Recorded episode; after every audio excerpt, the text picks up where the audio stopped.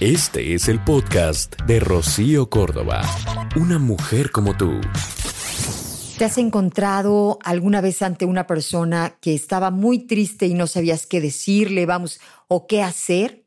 O por el contrario, ¿alguna vez tú te sentiste bien apoyado, comprendido ante una pérdida? Y es que mira, tanto en un caso como en el otro, digamos que la habilidad que hay que poner en juego es la empatía. Si tú quieres eh, enfrentar correctamente las situaciones de pérdida o de duelo, eh, tenemos que ser empáticos de verdad.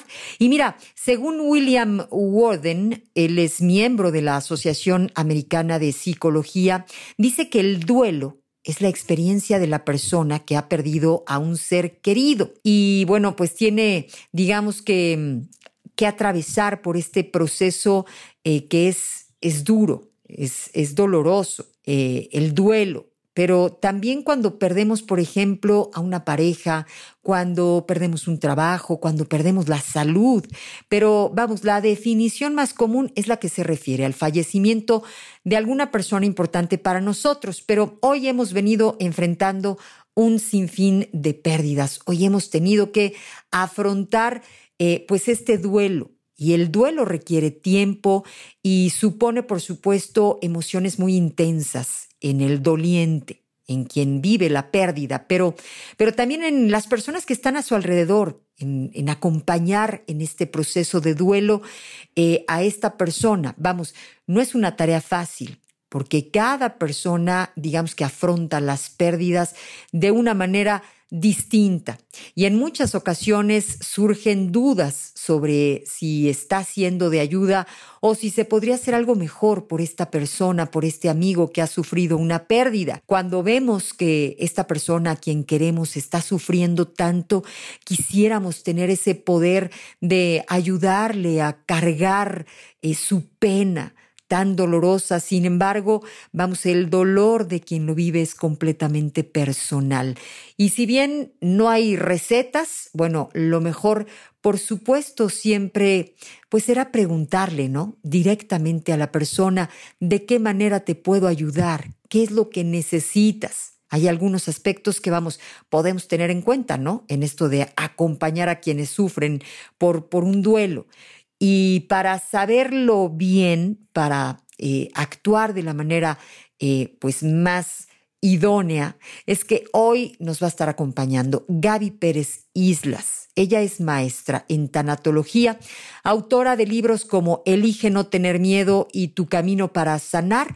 Y vamos a estar hablando de cómo apoyar y cómo ser empáticos con una persona que se encuentra pasando por un duelo. Creo que es algo importante, ¿no?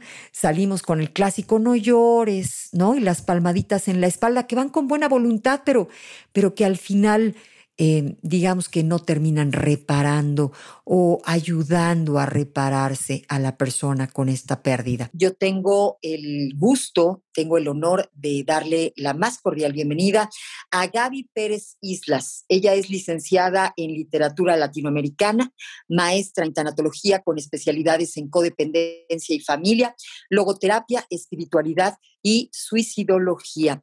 Hola Gaby, ¿cómo estás? Bienvenidísima. Mucho gusto, Rocío. Feliz de estar con ustedes y de hablar de estos temas tan sensibles e importantes. Así que aquí estoy lista, como siempre, para hacer equipo contigo y curar corazones rotos, como es el título de mi primer libro, Cómo curar un corazón roto. Así es, Gaby, lo dices perfectamente bien.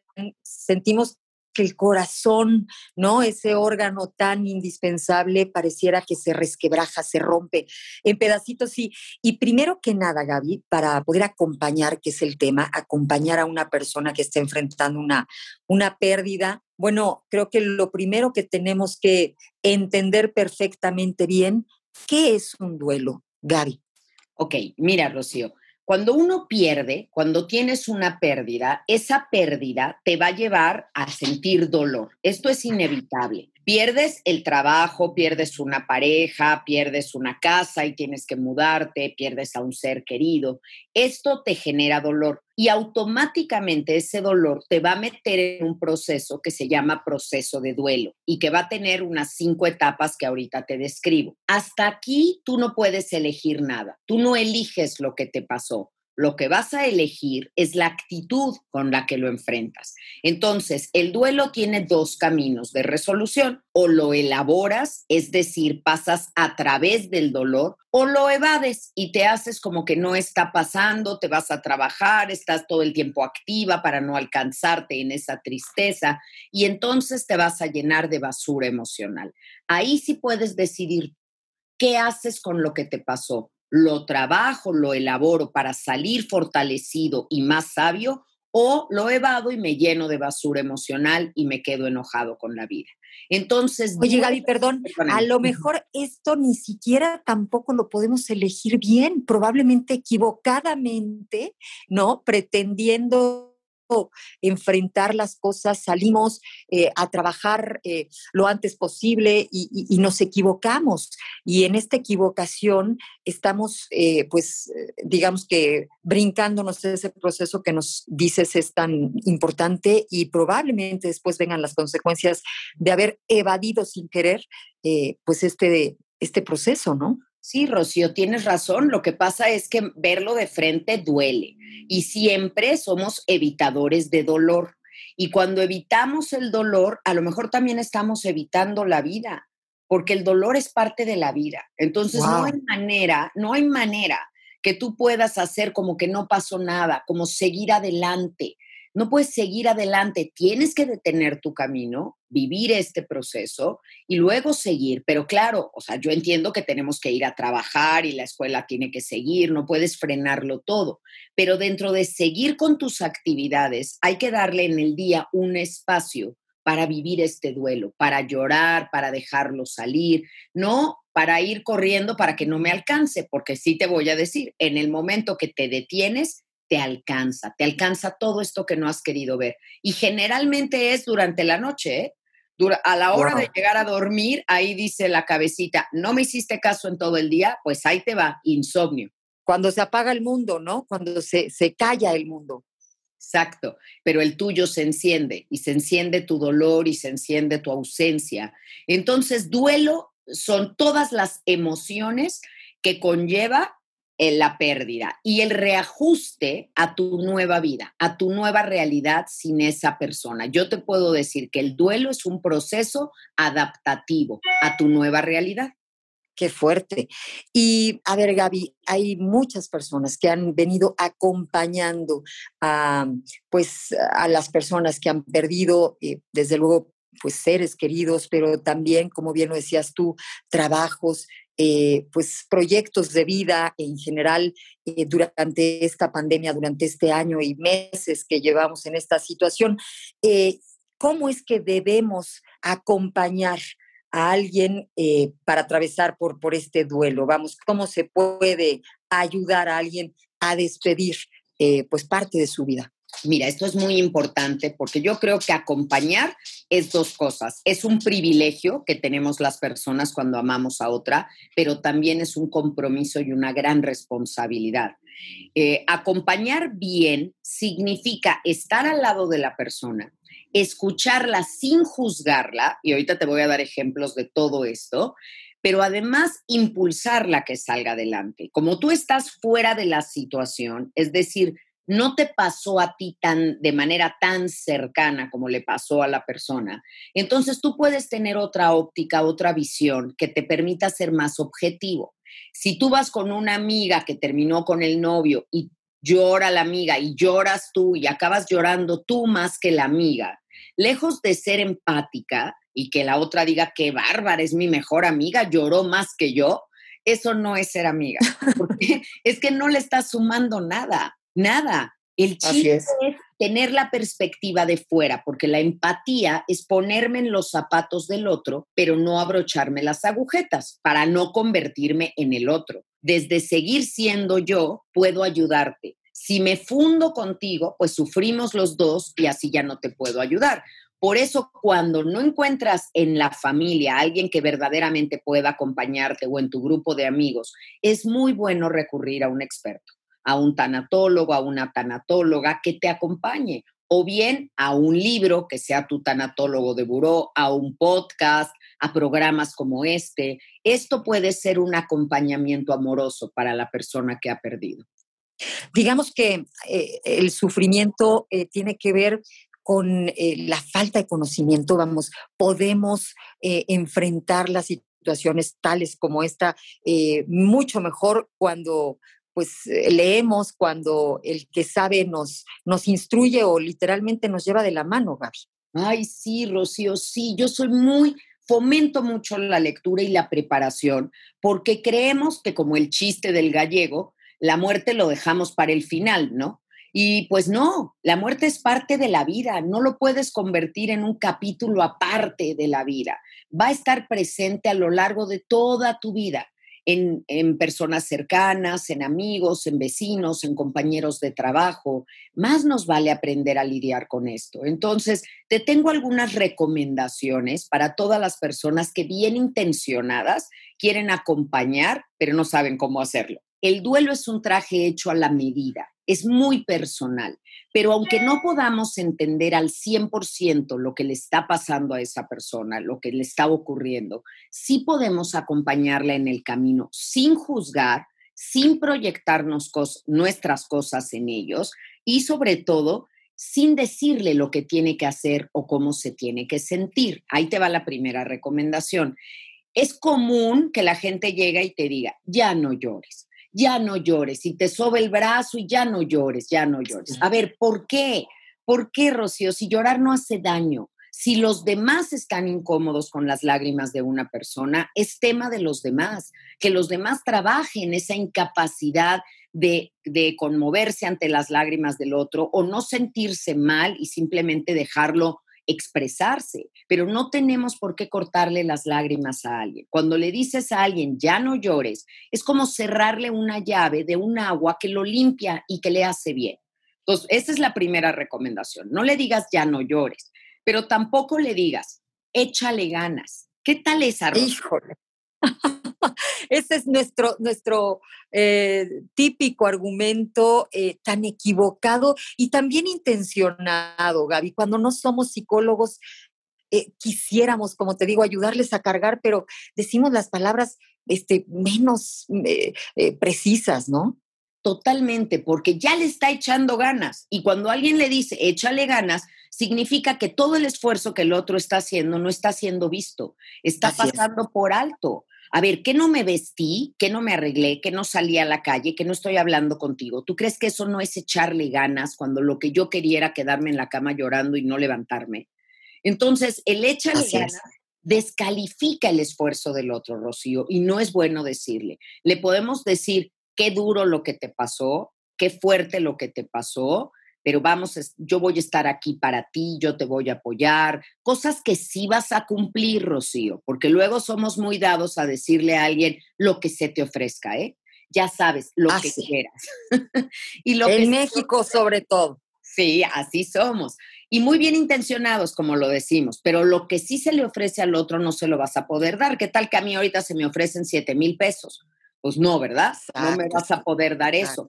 O qué tal que a mí se me ofrece ahorita que me cuides a los niños tres veces a la semana, pues tampoco vas a poder.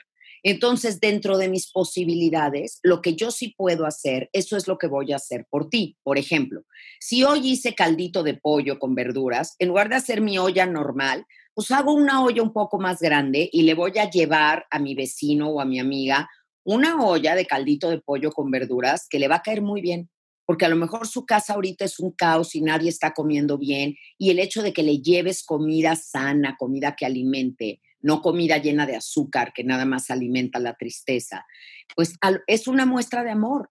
Pensé en ti, hice dos platones de espagueti en lugar de uno, te traje esto. No tengamos miedo a tomar la iniciativa y llevar cosas o hacer cosas de lo que sí podemos hacer, para no quedarnos... Esto es lo que también a veces, Gaby, no sabemos si acercarnos de más es imprudente, no, lo que estás diciendo es hermoso, o sea, es, es eh, un acto de amor, literalmente, el compartir, ¿no? Este, la comida, el llevarla, el prepararla, el, cuidar, pensar en los otros, que, que, coman algo bueno, algo sano, me parece hermoso. Pero sí, a veces estamos dudosos entre eh, será prudente o, o será imprudente el que yo ahorita quiera llegar a su casa, interrumpir, pero qué bueno que nos dices, puede ser un pretexto el dejar aquello nada más e irte, ¿no? Exacto, exacto, porque no estás queriendo hacer la visita que te reciban con café y galletitas. No, nada más vengo a dejarle esto. Y nunca, nunca un acto de amor será imprudente. Pero ante el riesgo de pasarnos, ni siquiera lo intentamos. Y ahora damos el pésame por WhatsApp y le mandas un mensajito y ya crees que con eso cumpliste. A ver, aquí no se trata de cumplir, se trata de acompañar, que es el hermoso verbo que hoy estamos manejando en el programa. Y es puro amor, como tu programa.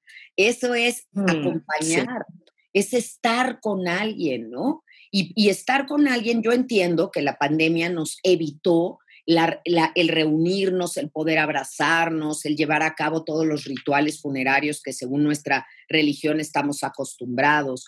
Pero ahorita que ya está pasando, a ver, yo no entiendo por qué la gente ahora sí ya puede ir de fiesta o va a un cine, pero no puede ir a ver a su amigo querido y darle un abrazo.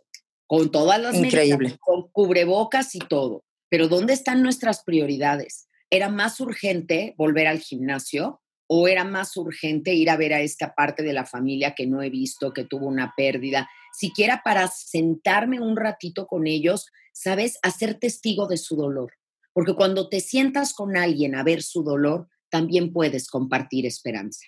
Por supuesto.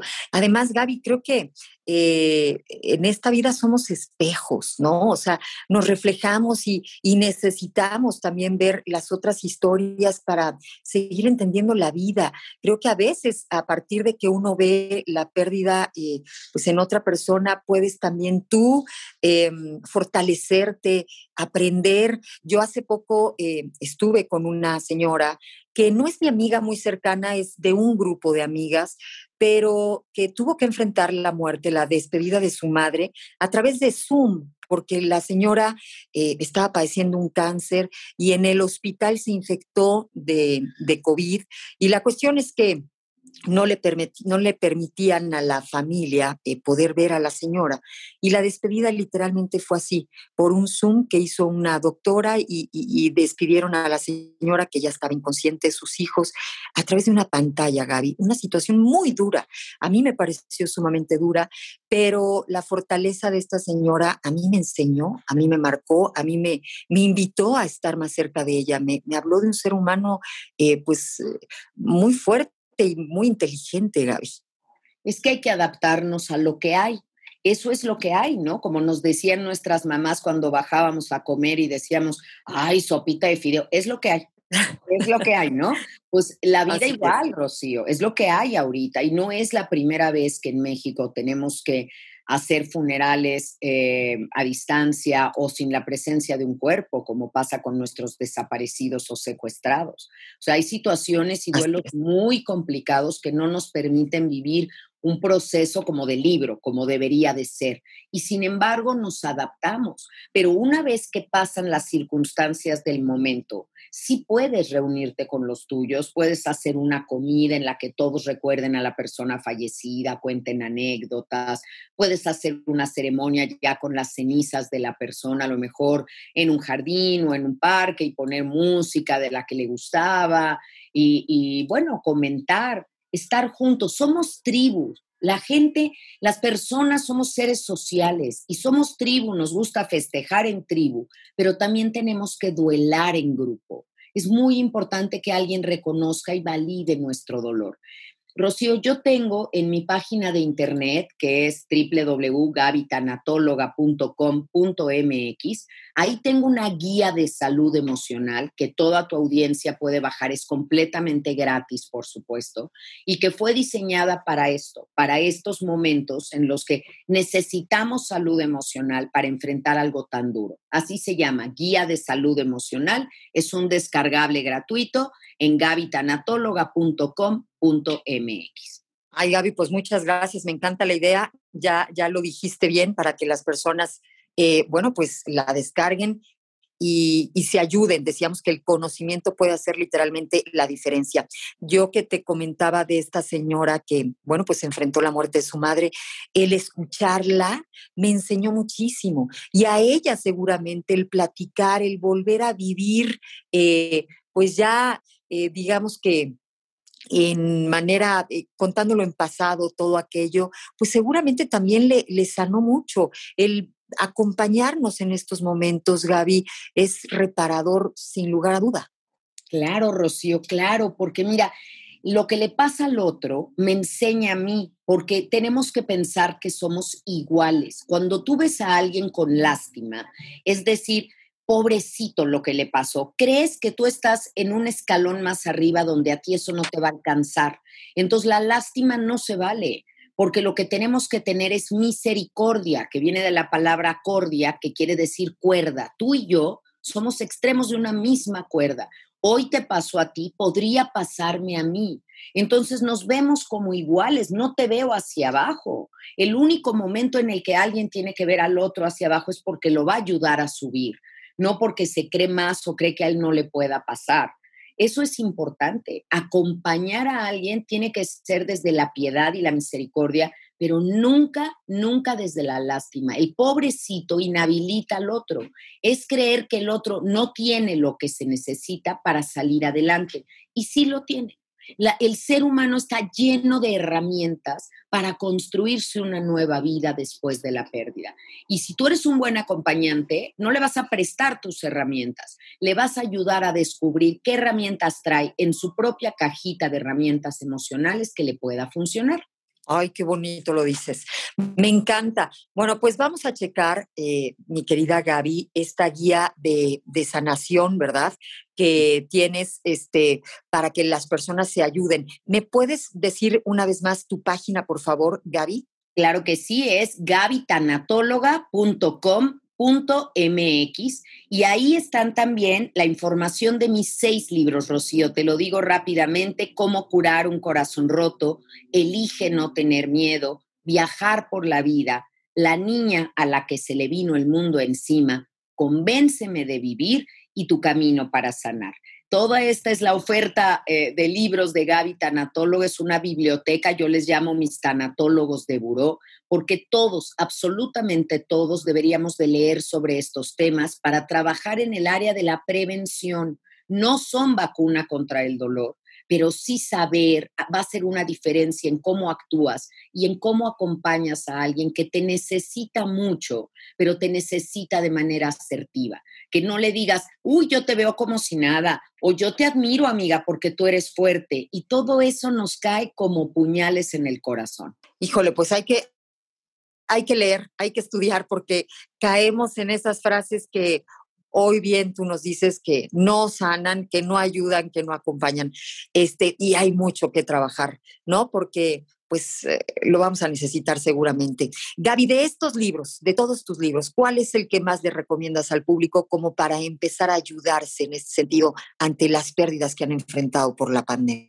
Sin duda, cómo curar un corazón roto. Este libro está cumpliendo este año 10 años de haber salido a la luz. Tiene 36 reimpresiones, Rocío. Estoy muy agradecida con los lectores, con todas las personas.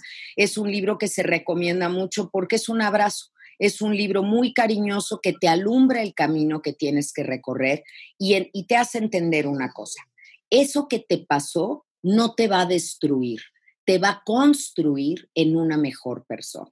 Esa es la filosofía de la tanatología y la mía, de arroba Gaby Tanatóloga, como me encuentran en todas las redes sociales. Esto tiene que ser construcción en mi vida, no destrucción. Maravilloso. Bueno, pues muchas gracias, Gaby. Eh, un gustazo conocerte. Esperemos eh, estar por aquí pronto una vez más. Gaby Pérez Islas. Ya escucharon a nuestra tanatóloga. Hasta la próxima, Gaby. Hasta muy pronto. Gracias, Rocío. Esto es amor. El podcast de Rocío Córdoba. Una mujer como tú en iHeartRadio. iHeartRadio.